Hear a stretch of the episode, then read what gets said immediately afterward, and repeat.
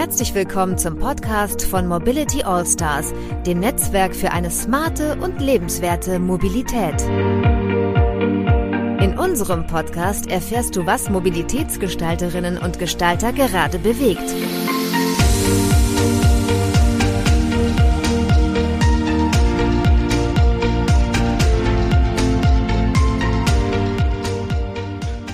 Ja, hallo, mein Name ist Tobias Pusch und das hier ist der Podcast der Mobility All-Stars Folge 20 und ich bin wie immer nicht alleine hier, sondern zusammen mit meinem Co-Host Christoph Wernicke. Hallo Christoph.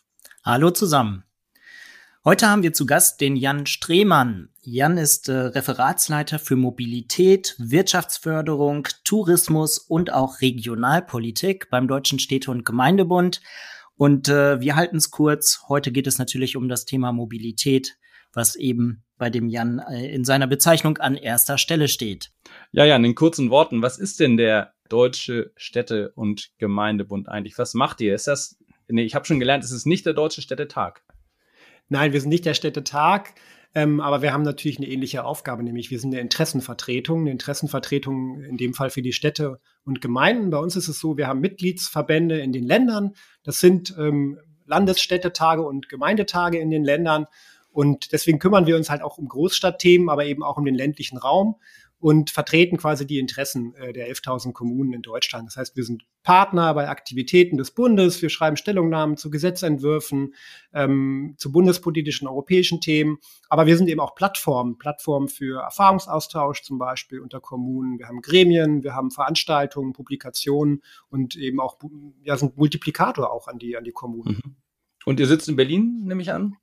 Wir sind in Berlin, genau. Wir hatten bis vor kurzem noch ein Büro in Bonn und ah, haben ja. noch jemanden in Brüssel sozusagen, weil auch da natürlich viele Themen ja. ähm, entschieden werden, die am Ende sehr viele Auswirkungen auf die Kommunen ja. haben.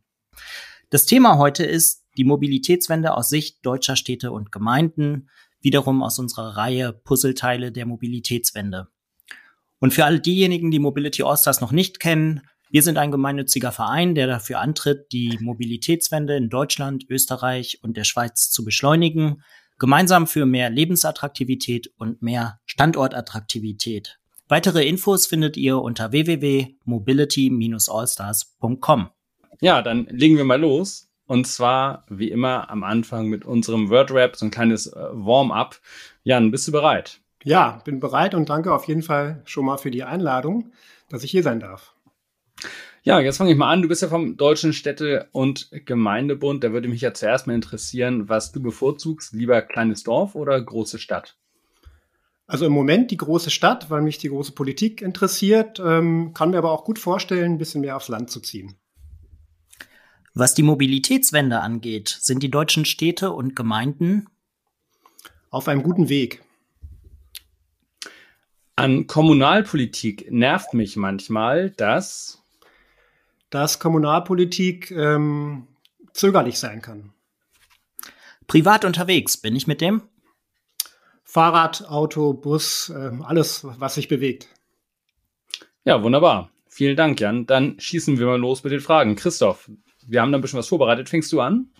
Ja, sehr gerne. Äh, wir haben tatsächlich eine Menge Fragen an dich, lieber Jan. Ähm, Hintergrund ist natürlich auch, äh, in den Diskussionen wird oft die Politik gerügt. Äh, die Politik dient oftmals als Sündenbock für die Mobilitätswende, die dann doch vielleicht ein bisschen zu langsam geht. Ähm, und ich denke, heute können wir mal ein Stück tiefer eintauchen und ähm, auch mal ein bisschen besser verstehen, wie es denn äh, so geht mit der äh, Mobilitätswende aus äh, Sicht der Politik. Ähm, deswegen die, meine erste Frage an dich, äh, Jan, wie ernst meinen es denn die deutschen Städte und Gemeinden mit der Mobilitätswende? Na, die Städte und Gemeinden sind ja zum einen die Kommunalverwaltung und dann eben auch die Kommunalpolitik. Da muss man, glaube ich, unterscheiden. Aber insgesamt würde ich sagen, dass die Kommunen, also die Städte und die Gemeinden das Thema natürlich schon sehr lange auf dem Schirm haben. Also reden wir über ÖPNV-Ausbau oder Radinfrastruktur, alles, was man darunter versteht, Mobilitätswende, Parkraummanagement, das sind alles Themen, die sind nicht neu, da arbeiten wir seit vielen Jahren dran und da gibt es auch schon viel Veränderung. Die Frage ist, ob das Tempo reicht. Ne? Und ähm, ja, ich glaube, das Tempo reicht halt nicht, weil wir natürlich sehen, dass wir Klimaziele verfehlen oder nicht erreichen und dass uns eine gewisse Entwicklung auch überholt und wir einfach nicht Schritt halten können. Ne? Also wir haben auch ein Verkehrswachstum zum Beispiel, was wir bewältigen müssen. Und ähm, der Ausbau der Infrastruktur, in dem Fall eben dann für nachhaltige Verkehrsträger, der ist dann vielleicht nicht schnell genug. Aber ich glaube schon, dass die, dass die Städte und die Gemeinden die Mobilitätswende eben auf dem Schirm haben. Hat sich, glaube ich, bislang auch rumgesprochen, sozusagen bis in die letzte Gemeinde, dass wir was tun müssen und dass wir so halt einfach nicht weitermachen können. Aber du hast es angesprochen, das Tempo. Warum dauert das denn so lange? Was sind denn da so die großen Herausforderungen? Sind wir da vielleicht zu deutsch? Ich glaube, wir sind auf jeden Fall zu deutsch, ähm, weil wir uns ähm, bis ins letzte Detail mit allen Fragen immer beschäftigen und natürlich für alles am Ende eine Lösung finden wollen, die alle zufriedenstellt. Das ist aber letztlich auch die Aufgabe von der Kommune, ähm, von der öffentlichen Verwaltung, ähm, Interessenausgleich zu wahren und am Ende Lösungen zu finden für, für alle Bürgerinnen und Bürger, für alle Unternehmen, für alle Akteure in einer Stadt. Und ähm, es fehlen aber viele viele Rahmenbedingungen, sage ich mal, oder es sind viele Rahmenbedingungen nicht optimal. Fangen wir mal bei den Finanzen an. Man wird, wird natürlich mal leicht gesagt, es fehlt das Geld. Ähm, ja, es fehlt auch, wir haben zum Beispiel 33 Milliarden Euro Investitionsrückstand bei der Straßen- und Verkehrsinfrastruktur bei den Kommunen. Das muss erstmal wieder aufgeholt werden, sozusagen. Aber ähm, Kommunen waren eben auch lange zum Sparen gezwungen. Ne? Wir haben ja auch Kommunen immer noch, die keinen ausgeglichenen Haushalt vorweisen können. Das heißt, die haben dann eben auch wenig Geld für ÖPNV-Ausbau und so weiter. Mittlerweile haben wir aber durchaus ähm, Förderprogramme, Rahmenbedingungen im Bereich ÖPNV, auch bei Radverkehr mittlerweile, also auch solche, solche Themen, wo wir eben Bundesmittel zum Beispiel haben, die die Kommunen jetzt abrufen können. Das heißt, da hat sich tatsächlich was getan bei den finanziellen Rahmenbedingungen. Aber die Frage ist immer noch sozusagen, ähm, ob die alle abrufen können. Also gibt es Personal, ähm, das nicht nur plant, baut, Konzepte macht, sondern gibt es auch Personal, das Förderanträge schreibt, äh, Förderanträge versteht. Ja. Und mhm. ähm, daran hapert es auf jeden Fall. Also gerade bei den Kommunen mit knapper Haushaltslage, die können dann zum Beispiel auch vielleicht eine Kofinanzierung nicht ja. mit äh, mhm. nicht nicht erreichen oder ähm, aufbringen.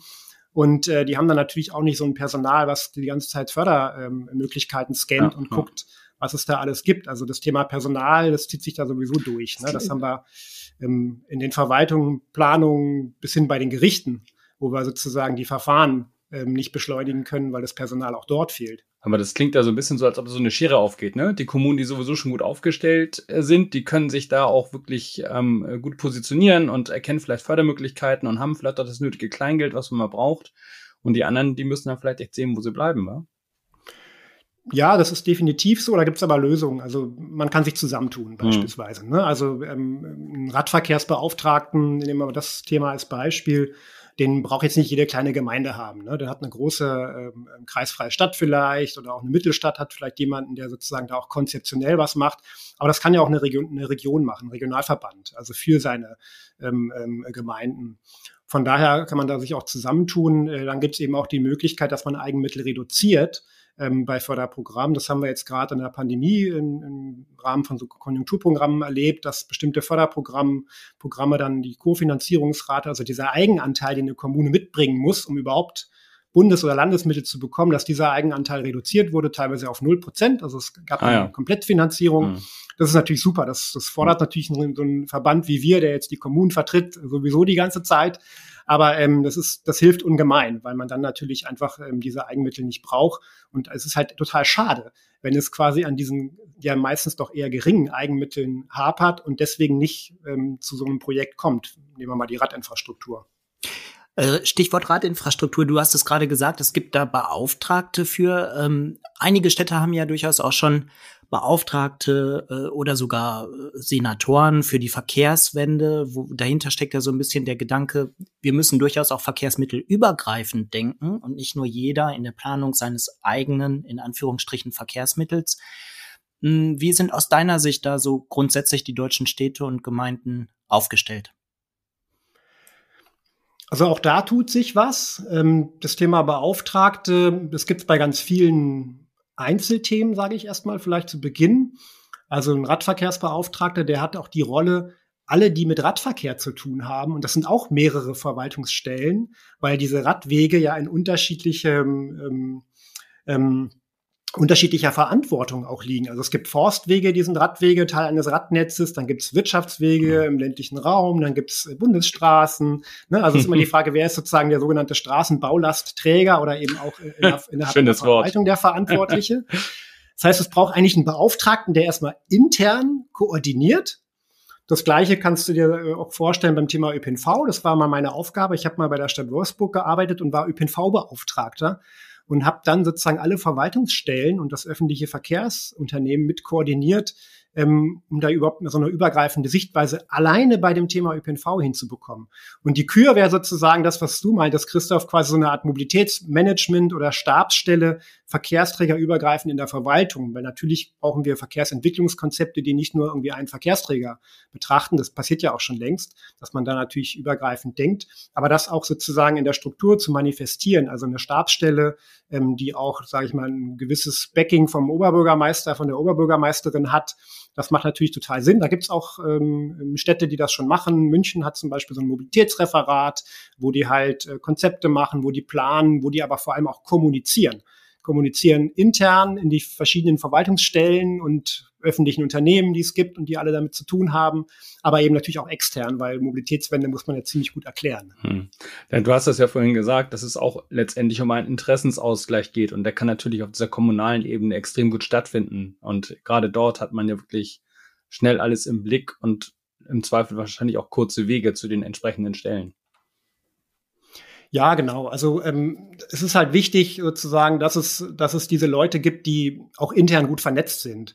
Weil sonst ähm, macht jeder quasi so sein Ding und äh, arbeitet seine Themenbereiche und Akten ab und Prozesse, aber dieses Übergreifende fehlt. Von daher ähm, und dann braucht man diese Koordinatoren, die dann auch in die Politik reinwirken am Ende.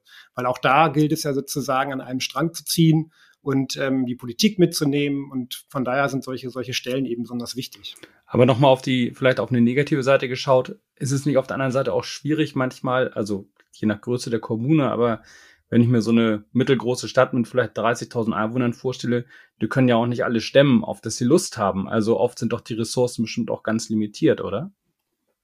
Genau, also das trifft definitiv zu, dass man natürlich gerade, ähm, wenn man unterhalb, sage ich mal, der Großstadtebene agiert, ähm, dann darf der Klimaschutzmanager, die Klimaschutzmanagerin, wenn es die denn überhaupt mhm. gibt, das ist ja keine Pflichtaufgabe sozusagen auch solche Personalstellen vorzuhalten, dann dürfen diejenigen aber gleich ganz viele Themen mit abdecken. Ne? Die sollen die Elektromobilität ähm, fördern und Ladeinfrastruktur äh, Konzepte machen, die sollen den Radverkehr fördern, ähm, vielleicht auch irgendwas im Bereich ÖPNV etc. machen.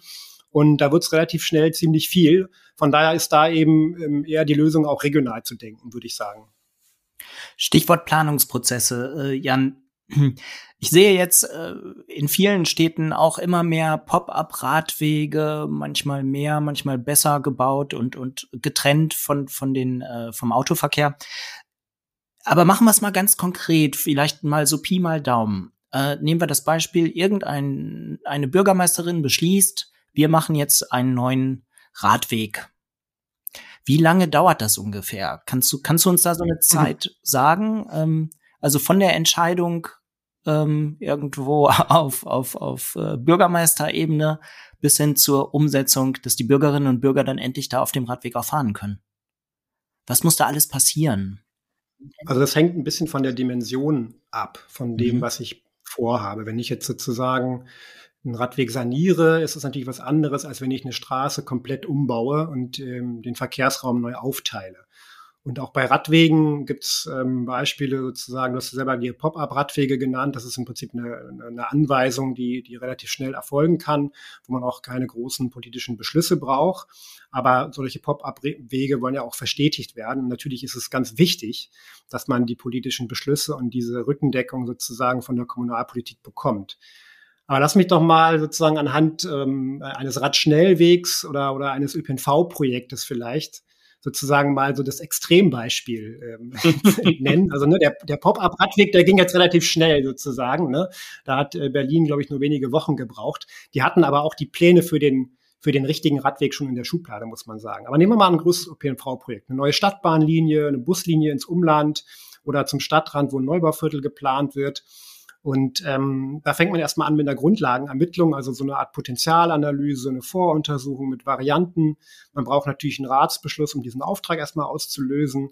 Dann werden irgendwelche Vorzugsvarianten vielleicht festgelegt. Und dann kommt man in die Wirtschaftlichkeitsuntersuchung, eigentlich so die, die nächste Phase, wo man die Machbarkeit erstmal anhand von einer Kosten-Nutzen-Berechnung ähm, ähm, untersucht. Da geht es auch um die Förderfähigkeit, also bekommt die Kommune dann für dieses Vorhaben ähm, auch Geld von Bund und Ländern, weil ohne das geht das gar nicht bei solch großen Projekten. Das ist eigentlich kaum zu stemmen.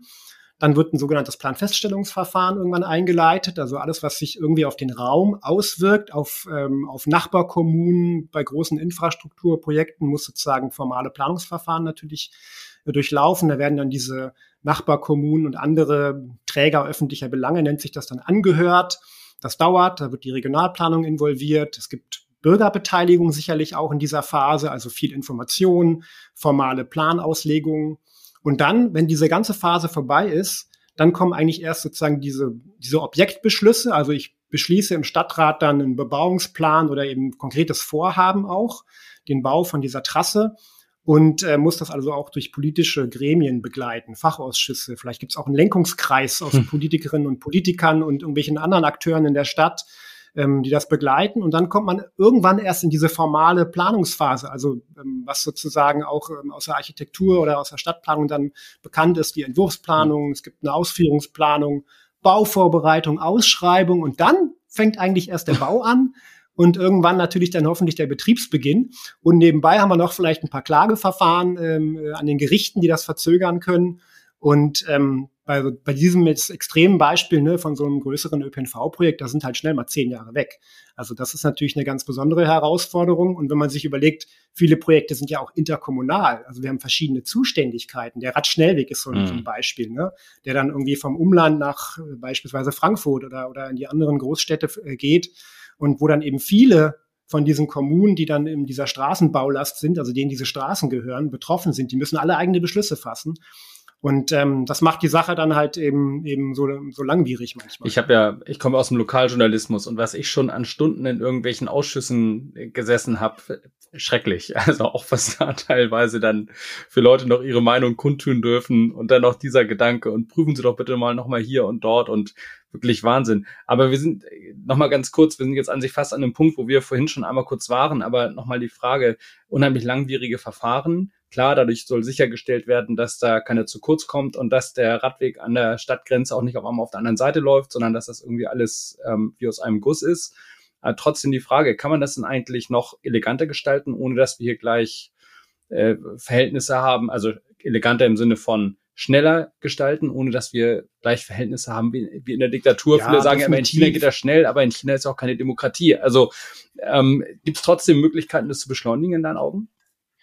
Ja, natürlich können, können viele Dinge auch schon ähm, vorgezogen oder vorgeplant werden. Ich hatte ja auch ähm, schon vorhin schon gesagt, es gibt äh, Kommunen, die haben schon Pläne in der Schublade, ne, die sie sozusagen auch ziehen können. Ähm, und ähm, am Ende ist es natürlich auch das Personal. Wenn das Personal da ist, dann, dann können eben diese Dinge auch schneller vorangetrieben werden. Ne? Natürlich gibt es ähm, bestimmte ähm, Zeiten, wo ein Plan ausgelegt werden muss und so weiter. Das ist ja auch alles richtig.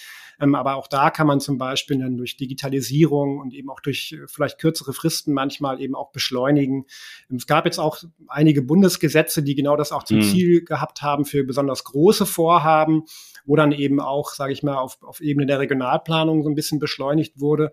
Aber da geht sicherlich noch mehr und auch bei den Gerichten, was ich, was ich meinte ja, mit diesen Gerichtsverfahren, ja. ähm, die verzögern natürlich auch so einen Prozess, wenn man da Personal irgendwie aufstockt ähm, kann man sicherlich auch noch was erreichen oder Fristen verkürzt, wo man, es gibt so Fristen, wo bestimmte Beweismittel dann mhm. von, von den Klägern eingereicht werden müssen. Vielleicht kann man da auch noch was rausholen. Also am Ende ist es halt auch viel Personal. Ne? Je mehr Leute ich habe, desto schneller kann ich diese Dinge natürlich auch mhm. durchziehen. Bedeutet wahrscheinlich im Grunde genommen, wir müssen alle am Ball bleiben. Äh, wir auch von Mobility Allstars, um die Mobilitätswende weiter beschleunigen zu wollen, um letzten Endes dann auch alle Beteiligten dazu anzutreiben, vielleicht hier und da doch die ein oder andere Abkürzung zu gehen oder Beschleunigung ähm, auszunutzen. Bleiben wir doch mal bei der Ladeinfrastruktur, äh, kommen wir zur Elektroladeinfrastruktur. Ähm, es gibt ja inzwischen immer mehr laute Stimmen, die sagen, auch da geht es zu langsam. Ähm, ich, äh, im, im, Spiegel wurde ähm, vom ADAC berichtet, der über die Mobilitätswende insgesamt äh, gesprochen hat, aber sicherlich auch das Thema Elektroladeinfrastruktur dabei hauptsächlich im Kopf hatte. Der VDA hat auch eine Studie rausgegeben und ein Ranking gebracht. Der VDA, der, der Verband der deutschen Automobilindustrie.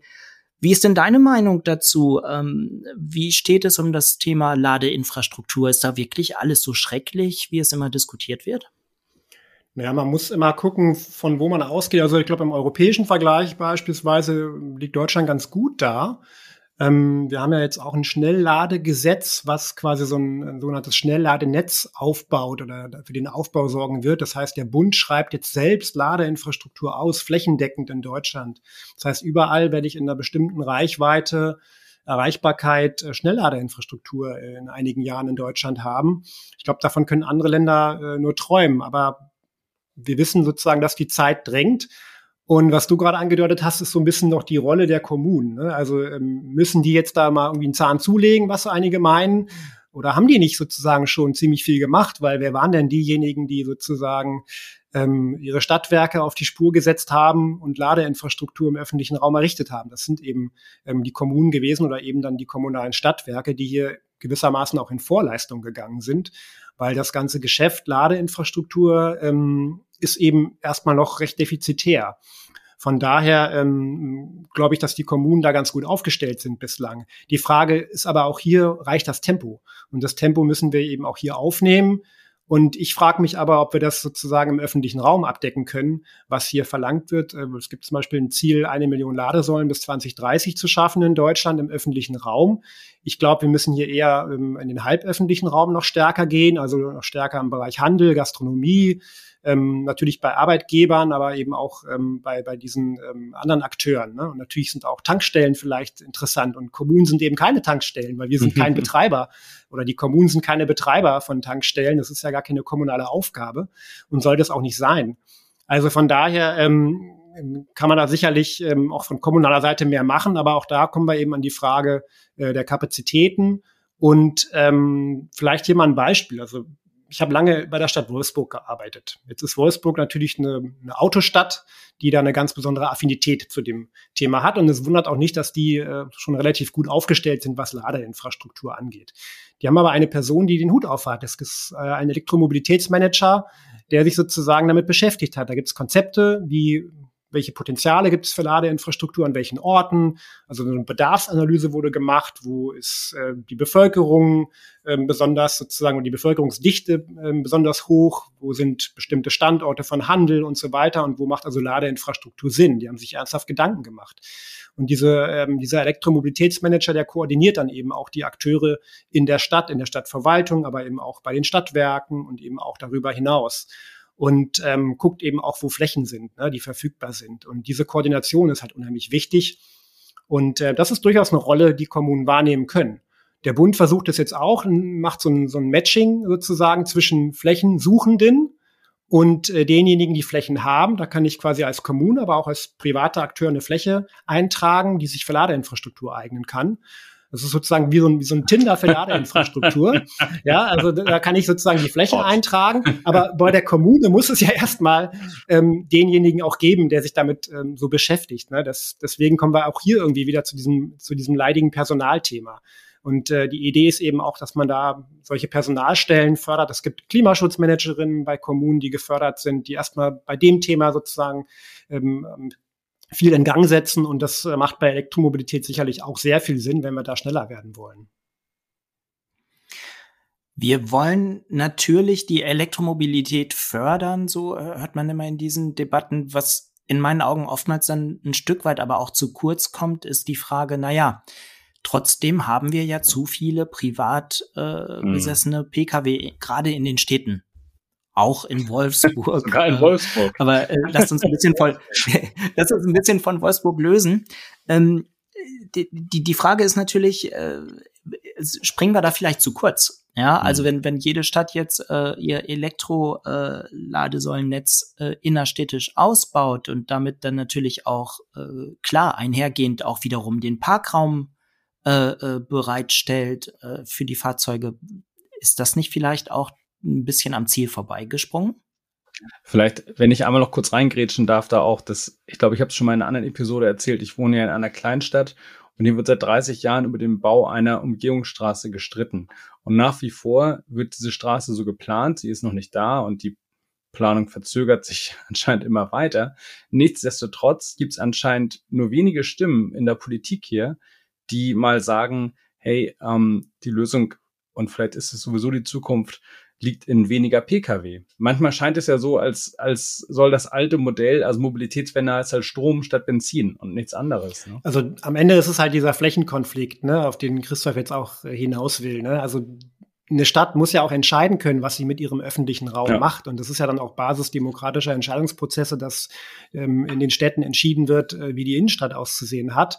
Und da gibt es eben diese Nutzungskonflikte, ne? also im Mobilitätsbereich, aber auch darüber hinaus. Wir wollen ja auch attraktive Innenstädte haben mit einer hohen Aufenthaltsqualität. Ja, und, und, und, Wälder ähm, zum Beispiel, durch die so Straßen vielleicht auch geschlagen werden. Also auch sowas wie ja. solche Flächen auch, nicht? Genau, also bei der Ladeinfrastruktur ähm, ist es eben genau dieser, dieser Zielkonflikt. Ne? Ähm, fördere ich damit sozusagen Kfz-Verkehr, den ich vielleicht gerade in den Innenstädten eher reduzieren möchte. Mhm. Aber ich glaube, klar ist äh, ein gewisses Maß an Ladeinfrastruktur und damit eben auch Erreichbarkeit für viele. Und das ist gerade für kleine Kommunen super zentral, weil wenn die da abgehängt werden, dann haben die äh, enorme Nachteile. Ne? Denken wir mal an so eine kleine Tourismusgemeinde irgendwo im ländlichen Raum. Wenn mhm. dort nicht irgendwo in der Umgebung Schnellladeinfrastruktur entsteht, dann haben die echt einen Standortnachteil bald oder vielleicht mhm. jetzt schon. Ne? In den Innenstädten ist es dann eben sozusagen der Konflikt ähm, um, um, um die Straßenlaterne oder um den, um, um den Raum, äh, entsteht dort ein Radweg, nehmen wir Parkplätze weg ähm, für mehr Aufenthaltsqualität oder errichten wir Ladeinfrastruktur. Am Ende muss irgendwie ein Mittelweg gefunden werden, wie immer. Und ähm, ich hatte ja vorhin gesagt, es muss ja nicht nur der öffentliche Raum sein, der da in Frage kommt für die Ladeinfrastruktur, sondern ich sehe das eher dann ähm, beim Handel vor dem Supermarkt und so weiter oder auch in diesen Parkhäusern, ähm, dass man ja. das im öffentlichen Raum nicht in der Masse abbilden muss. Das, das ist eigentlich, äh, kann, kann nicht die Lösung sein. Aber sag mal ganz ehrlich, was ist so dein Eindruck? Also wenn du so in die Kommunen schaust und du hast jetzt viele Kommunen gesehen, du musst natürlich auch keine Namen nennen, aber ist dein Gefühl so im, im Großen und Ganzen, dass die das Prinzip Mobilitätswende erkannt haben und umsetzen? Oder sitzen da vielleicht noch, äh, sitzt da vielleicht eher noch so die etwas ältere Generation, die sich vielleicht auch gar nicht vorstellen kann, wie radikal das aussehen kann oder sogar aussehen muss? Also diesen, ich will jetzt nicht sagen Konflikt, aber das, das, das Thema sozusagen erstmal in den Köpfen, ne, was du ansprichst, das gibt's natürlich definitiv. Das gibt's mhm. in der Verwaltung und in der, in der Politik sicherlich auch. Aber ähm, ich glaube, erkannt, dass was getan werden muss, das, das haben eigentlich alle. Aber wir haben halt so eine, ähm, so eine skurrile Situation, dass auf der einen Seite Konzepte beschlossen werden und Strategien beschlossen werden in, in den Stadträten, ähm, dass man quasi vorangehen möchte, dass man eine klimaneutrale Stadt möchte, dass mhm. man äh, den Verkehr ähm, entlasten möchte, dass man ÖPNV ausbaut und, und natürlich in Radinfrastruktur investiert. Und sobald es aber an dieses konkrete Einzelvorhaben geht, da stockt es halt dann. Ne? Also das ist dann mhm. eben äh, dieses Not in my backyard äh, Denken, ja. wo dann eben auch ähm, oft aus der Kommunalpolitik dann eben auch Stimmen kommen oder eben auch von besorgten Bürgerinnen und Bürgern. Und ähm, ja, denen wird halt natürlich äh, auch zugehört, das ist auch richtig so. Aber es wäre halt natürlich auch wichtig, dass sozusagen auch diejenigen, die von diesem Umbau der Städte ja auch äh, enorm profitieren, weil wir reden ja auch über Lebensqualität, die wir damit hoffentlich schaffen wollen, dass die sich natürlich auch äußern. Aber das passiert ja auch. Ne? Wir haben diese Radentscheide, wir haben ähm, Initiativen in den Städten, äh, wo Bürgerinnen und Bürger sich ja dafür auch einsetzen, dass was passiert. Ne? Also fordern mehr Radwege beispielsweise. Ne? Von daher dieser Druck von der Straße, sage ich mal, der nimmt auch zu und das spürt auch die mhm. Kommunalpolitik, würde ich mal sagen. Vielleicht mal ähm, ein anderer Punkt. Äh, du hattest so ein bisschen das Thema angesprochen, äh, Tobias. Ja, sind, sind da eigentlich die richtigen Leute am Werk? So möchte ich das mal ausdrücken.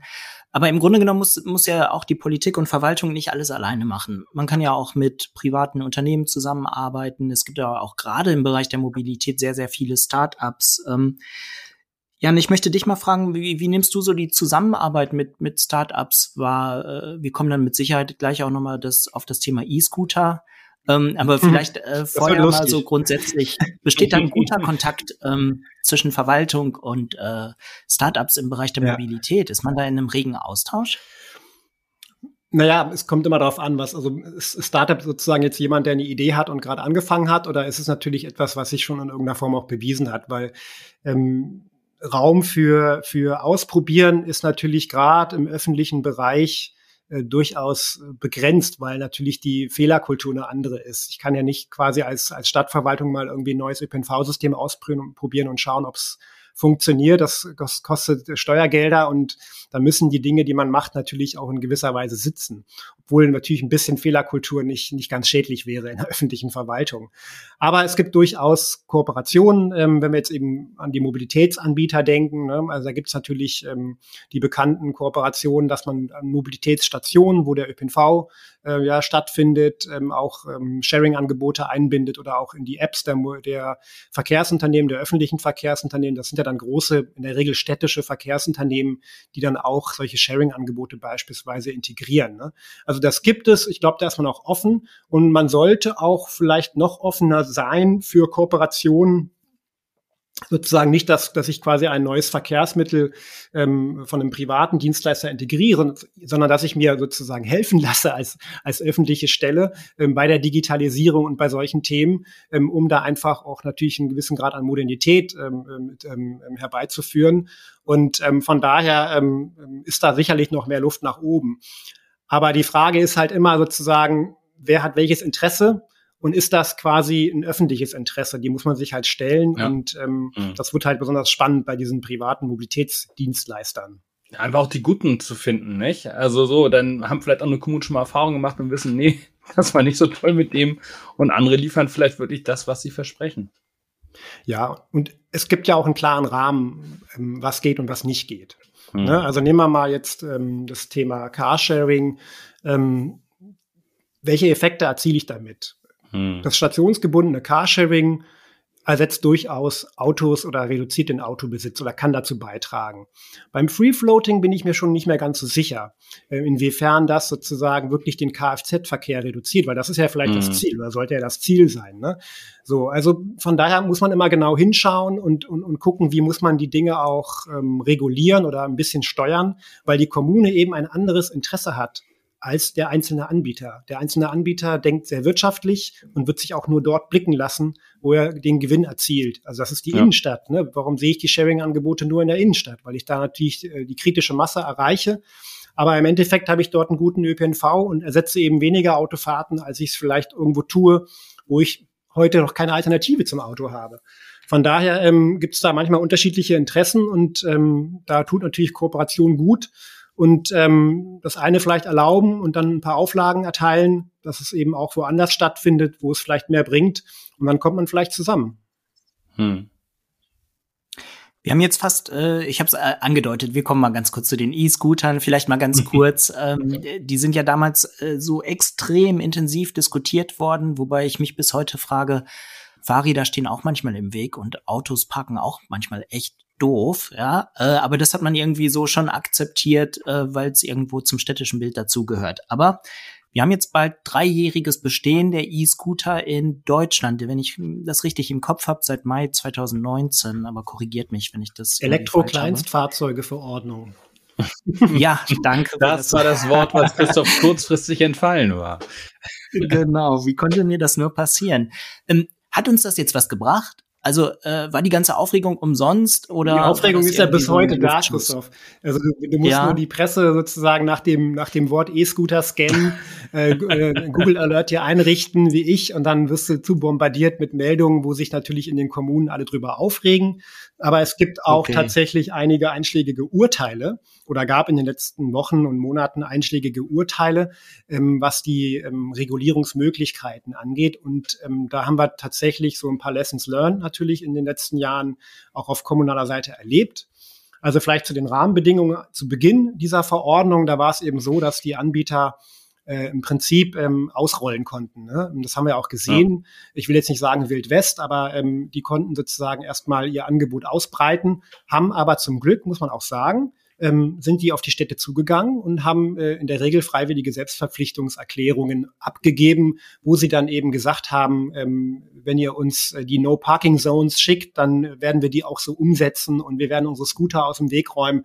Ja, und das hat jetzt mehr oder weniger gut geklappt. Ähm, und man muss sich, glaube ich, schon fragen bei dem Thema und wie es im Moment reguliert ist, ob wir damit halt die Nahmobilität verbessern. Und das ist ja das große Versprechen. Wir ähm, verbessern die Mobilität. Oder und das frage ich mich, ob wir sie teilweise auch beeinträchtigen, weil es gibt zum Beispiel eine Umfrage vom Deutschen Institut für Urbanistik, Dort äh, wurde festgestellt, dass die, die Fahrzeuge, ähm, dass Leute sich in ihrer Aufenthaltsqualität auch in den Innenstädten beeinträchtigt fühlen. Ne? Also wir reden ja auch über Lebensqualität und über Aufenthaltsqualität viel. Und wenn natürlich ähm, Fahrzeuge auf dem, auf dem Gehweg liegen, wo sie gar nichts verloren haben, ähm, dann ist das sozusagen einschränkend. Und gerade natürlich für mobilitätseingeschränkte äh, Menschen, die dann vielleicht gar nicht vorbeikommen oder es nicht richtig sehen. Und ähm, es ist nun mal sehr stadtbildprägend, wenn da ein Haufen äh, ähm, E-Scooter oder was auch immer im Weg steht. Und ja, es ist richtig, es sind nicht nur E-Scooter, die manchmal irgendwie quer stehen, aber auch, und auch, auch andere Fahrzeuge können natürlich stören. Okay, aber Jan, was kann man denn da ganz konkret regulieren? Also haben die E-Scooter denn überhaupt noch eine Zukunft? Wenn ich höre, es, es gibt da neue Diskussionen, es gibt möglicherweise neue Gesetze. Ähm, Schießt man da nicht vielleicht wieder mit Kanonen auf Spatzen? Also was wir brauchen, sind einfach klare Regeln. Ne, also ähm, ich glaube, die E-Scooter, die, die haben ihren Platz sozusagen im Mobilitätsmix. Die sind ein, ein kleiner Baustein auch vielleicht für die Mobilitätswende. Ne, oder genau wie, wie, ähm, wie Bikesharing. Aber wir brauchen halt ganz klare Regeln, die eingehalten werden. Und dazu gehört eben auch, äh, dass ein E-Scooter sozusagen, der äh, gemeldet ist, weil der, weil der quer auf dem Gehweg liegt, dass er weggeräumt wird. Und ähm, das Ganze funktioniert eben ähm, durch eine sogenannte Sondernutzungssatzung oder eine Sondernutzungserlaubnis. Das heißt, ähm, wir brauchen einfach die, die Pflicht der Anbieter, äh, um Erlaubnis zu fragen, wenn sie das ausrollen wollen. Und dann können sie das tun, aber unter bestimmten Auflagen. Und da gibt es eben auch äh, ein Urteil in NRW zum Beispiel, ähm, das genau das vorsieht, ähm, weil eben diese E-Scooter über den sogenannten Gemeingebrauch, nennt sich das, das, was jeder auf der Straße machen kann, mit seinem Auto durch die Gegend fahren, mit seinem Fahrrad, darüber gehen die halt hinaus, weil wir hier in der wirtschaftlichen Nutzung sind.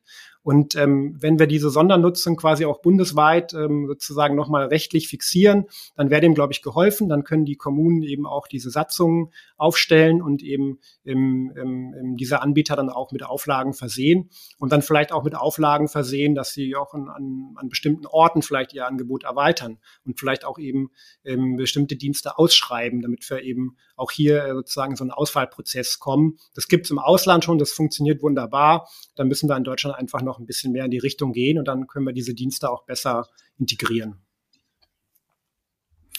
Vielen lieben Dank, äh, lieber Jan, für deine Ausführungen. Ich habe nicht nur viele neue Begriffe gelernt, ja. ich habe auch ein bisschen besser verstehen gelernt, äh, dass es durchaus auch komplex ist und auch zu Recht komplex ist, äh, Dinge in, im öffentlichen Raum zu verändern und neu zu gestalten und dass wir vielleicht auch alle an der einen oder anderen Stelle etwas mehr Geduld haben sollten. Nichtsdestotrotz wollen wir natürlich den Druck hochhalten, damit die Mobilitätswende zum schnellen gelingt. Vielen lieben Dank. Ja, also mir wäre auch wichtig, nochmal so ein bisschen zu appellieren, ne? Ähm, dass man eben auch Verständnis für diese Prozesse hat in den Verwaltungen und die Verwaltung nicht schlecht redet, sondern es gibt eben total motivierte Mitarbeiterinnen und Mitarbeiter in den Verwaltungen, die gerade in diesem ganzen äh, Themenkomplex Mobilität, Klimaschutz super engagiert sind. Und ähm, die müssen wir halt unterstützen. Das müssen noch mehr werden. Und ähm, ich glaube, die vertragen auch diese Unterstützung und verdienen sie auch, damit man nicht sozusagen immer in dieser Rechtfertigungsposition ist von kommunaler Seite, warum alles so lange dauert, ähm, weil wir eben alle einbinden. Und von daher, ähm, ähm, diese Unterstützung ist wichtig, aber wir brauchen eben auch einen klaren Fahrplan von der Politik, weil die Politik gibt vor, was die Verwaltung am Ende macht. Und ähm, ja, und dann braucht es halt gute Kommunikation ne? Und ehrliche Kommunikation und nicht nur dieses äh, Schwarz und Weiß Auto versus Fahrrad, sondern ähm, also weiß nicht, wie es euch geht, aber aber ich ich habe ein Auto und ich habe zwei Fahrräder und ich habe eine Bahncard und so weiter. Ne? Also irgendwie sind wir doch äh, nicht nur Schwarz oder Weiß, sondern wir sind dann irgendwo äh, Leute, die ganz viele Mobilitätsformen nutzen. In einem Satz, äh, Jan, das war der Grund, warum wir Mobility Allstars gegründet haben, weil wir eben einen Beitrag dazu leisten wollen, von diesen Schwarz- und Weiß-Diskussionen wegzukommen. Aber genau so ist es, ne? Am Ende soll die, soll die Verwaltung halt das umsetzen, was die Politik vorlegt. Und wenn die Politik nichts vorlegt oder nicht mutig ist in dem, was sie vorlegt, dann äh, kann die Verwaltung eben auch nicht besonders weit springen. Also, Jan, vielen Dank, dass du bei uns warst. Sehr spannend. Und ähm, ja, wir freuen uns mal wieder von dir ja, zu hören. Gerne. Und sind schon gespannt, wenn es jetzt auf kommunaler Ebene noch umgesetzt wird. Ich werde da jedenfalls in Zukunft, gerade auch bei mir hier vor Ort, auch noch mal ein bisschen anders drauf schauen. Danke Vielen euch. Dank. Dankeschön. Ciao.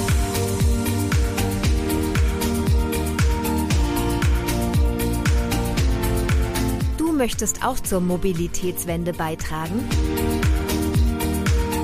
Dann bist du bei Mobility All Stars genau richtig. Werde Teil unserer Community und besuche uns unter www.mobility-allstars.com.